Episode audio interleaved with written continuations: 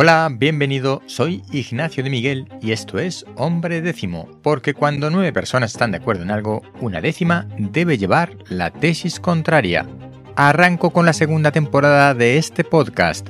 Hoy tenemos espacio con la misión Euclid Europea, propulsión espacial y derecho del espacio. ¿De quién es el espacio? Si has seguido los casi 100 episodios de la primera temporada, notarás algunos cambios, pero la esencia es la misma espacio, terapias génicas, microbiota e hidrógeno renovables como noticias fundamentales.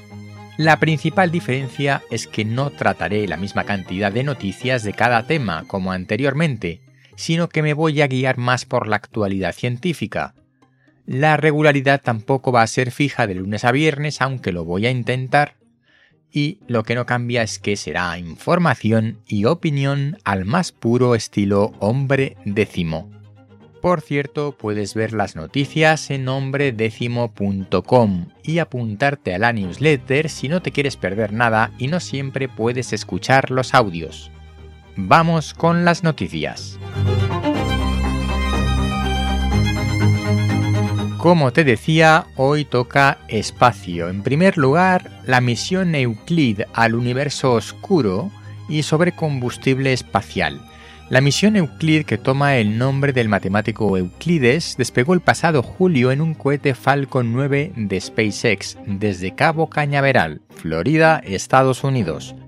En los tres meses que llevan por el espacio parece que todo va bien. Su objetivo es situarse a 1,5 millones de kilómetros de la Tierra y observar durante seis años el espacio profundo hasta una distancia de 10.000 millones de años luz, para hacer un catálogo 3D del universo, de un tercio del universo, que es lo que va a mirar, y para estudiar la materia oscura.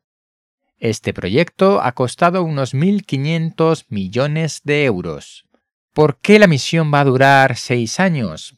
Porque el satélite se quedará sin combustible para propulsarse. Y esta es una cuestión importante, la propulsión espacial es uno de los motivos por los que no vamos más lejos, o al menos por los que de momento no pretendemos ir demasiado lejos en el espacio, porque no tenemos capacidad suficiente de propulsión. Obviamente hay más cuestiones a tener en cuenta, como los suministros y las consecuencias de estar en baja gravedad, radiación cósmica, etc.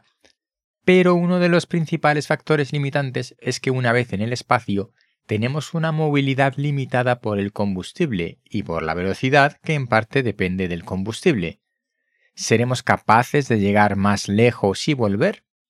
En esto de conquistar el espacio aparece un nuevo problema, el derecho espacial, una asignatura pendiente. ¿Quién es el dueño del espacio exterior?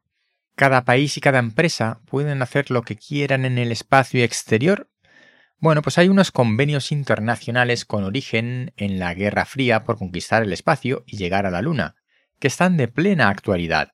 Por un lado tenemos la contaminación de la órbita terrestre con basura espacial, la gran cantidad de satélites de países y satélites de empresas privadas para ofrecer sus servicios, como por ejemplo los satélites de comunicaciones y televisión, pero también los satélites del sistema GPS o de su homólogo europeo Galileo.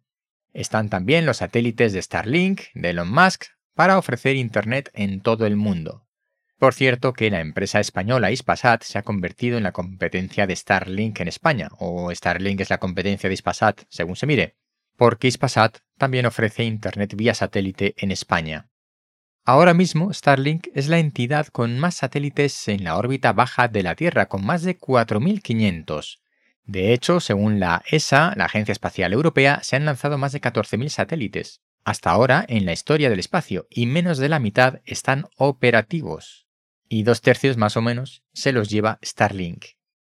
Esto en lo que se refiere a satélites, pero pronto llegará el debate de la explotación de cuerpos estelares para provecho económico, lo que sería minería espacial de grandes meteoros y cometas.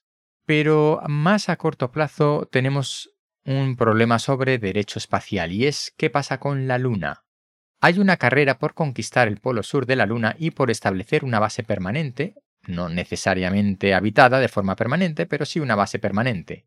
Los objetivos son claros. Por un lado, eso nos permitiría realizar experimentos de largo alcance sobre el efecto de la baja gravedad en los organismos y materiales, y por otro tenemos una hipotética explotación de los recursos lunares para provecho de un país o de una empresa. ¿Esto es legal? Pues existe un convenio internacional al que voluntariamente se han ido adhiriendo la mayoría de los países, pero no todos. Así que no sabemos cómo acabará este tema. Lo que sí sabemos es cuál es la situación en este momento de la carrera por conquistar o por reconquistar la Luna, pero eso te lo contaré en el próximo episodio sobre el espacio. Hasta aquí el episodio de hoy. Recuerda que puedes seguirme en nombredécimo.com. Si no te quieres perder nada, apúntate a la newsletter. Nos vemos pronto.